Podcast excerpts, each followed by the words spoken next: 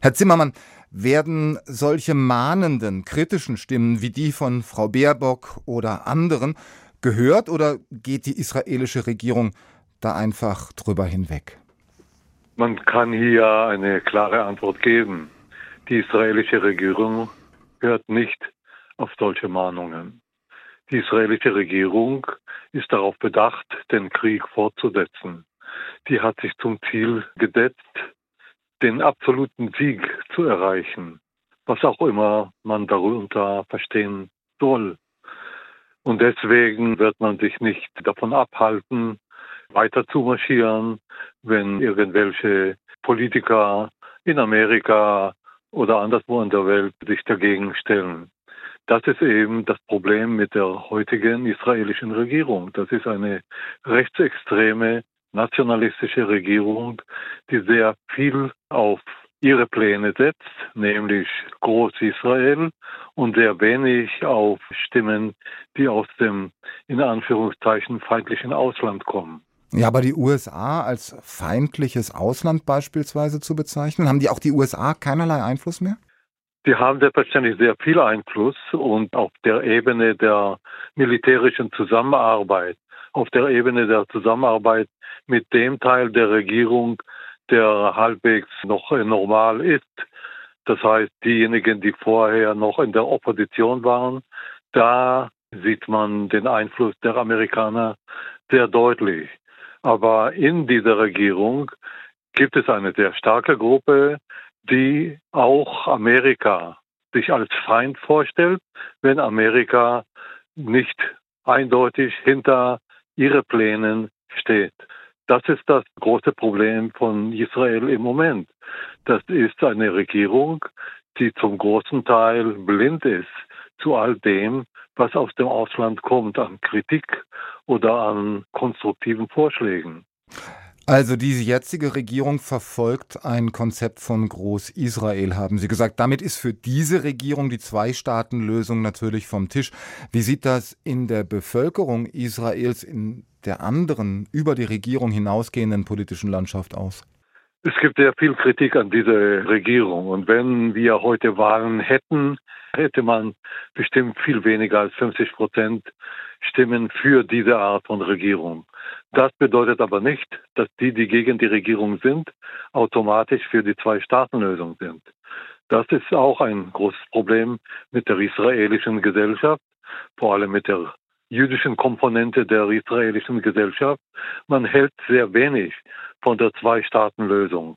Obwohl Israel auf der Basis dieser Lösung gegründet wurde, das war ja die Entscheidung der UNO im Jahr 47, halten die meisten Leute diese Lösung mindestens für unrealistisch nachdem Israel in den besetzten Gebieten im Westjordanland so viele Siedlungen geschaffen hat, ist die alte Vorstellung von zwei Staaten nebeneinander eigentlich schon überholt. Und schon deswegen wird nicht die Mehrheit für die Zwei-Staaten-Lösung sein. Wenn wir jetzt nochmal zurückkommen auf die aktuelle Situation, laut israelischen Medien weigert sich Benjamin Netanyahu ja eine Verhandlungsdelegation zurück nach Kairo zu schicken. Israel werde wahnhaften Forderungen der Hamas nicht nachgeben, sagte er. Die Verhandlungen der internationalen Vermittler sollten eigentlich weitergehen. Angehörige von Geiseln sind nun offenbar fassungslos und bezeichnen das Vorgehen Netanyahus als Todesurteil für die Geiseln. Wie groß ist denn der Rückhalt in der israelischen Gesellschaft für die Linie der Regierung, was die Geiseln angeht? Also im besten Fall ist diese Entscheidung von Netanyahu ein äh, taktischer Schritt, um die andere Seite unter Druck zu setzen. Aber davon gehen die meisten nicht aus. Es ist nicht nur Taktik, das ist die grundsätzliche Haltung von Netanyahu. Wichtiger als die Befreiung der Geiseln ist die Fortsetzung des Krieges oder der Sieg über Hamas. Wenn Sieg über Hamas, wenn die Ausschaltung von Hamas das Hauptziel ist, dann ist man bereit, auch das Risiko einzugehen, mehr Geiseln zu verlieren.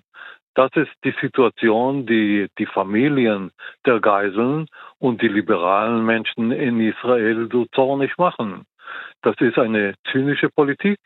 Sie hat ihre innere Logik, aber das ist im Grunde inhuman und das ist vor allem ein Versagen des Staates.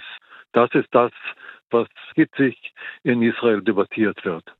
Es werden natürlich auch sehr viele Palästinenser bei diesem Krieg getötet. Offizielles Ziel von Israels Regierung, die Hamas zu zerstören, auszulöschen. Ich meine, ich hätte auch schon gehört, den Terror zu besiegen. Aber wird diese Art des israelischen Vorgehens nicht dafür sorgen, dass es im Gazastreifen eine sehr große neue Generation von Terroristen geben wird? Kann man Terror mit einem solchen Krieg besiegen und beenden? Diejenigen, die behaupten, dass man die Palästinenser aus Gaza zum Auswandern zwingen kann, die haben hier keine Zweifel. Die haben nach dem Krieg, so wie sie sich das vorstellen, keine Probleme mit dieser Bevölkerung. Wenn man aber gescheit genug ist, realistisch genug ist, weiß man Bescheid. Diese zwei Millionen Palästinenser, die in Gaza leben, werden dort auch weiterhin leben, auch nach diesem Krieg. Und da ist Ihre Frage berechtigt. Indem man diese Art von Krieg gegen alle Leute in Gaza führt, schafft man eine Reaktion in Form von immer mehr Hass, immer mehr Bereitschaft, Terror zu unterstützen. Das heißt, das ist ganz und gar nicht konstruktiv, auch aus der Sicht von denjenigen, die behaupten, der Krieg muss dazu führen, dass am Ende wir terrorfrei leben können.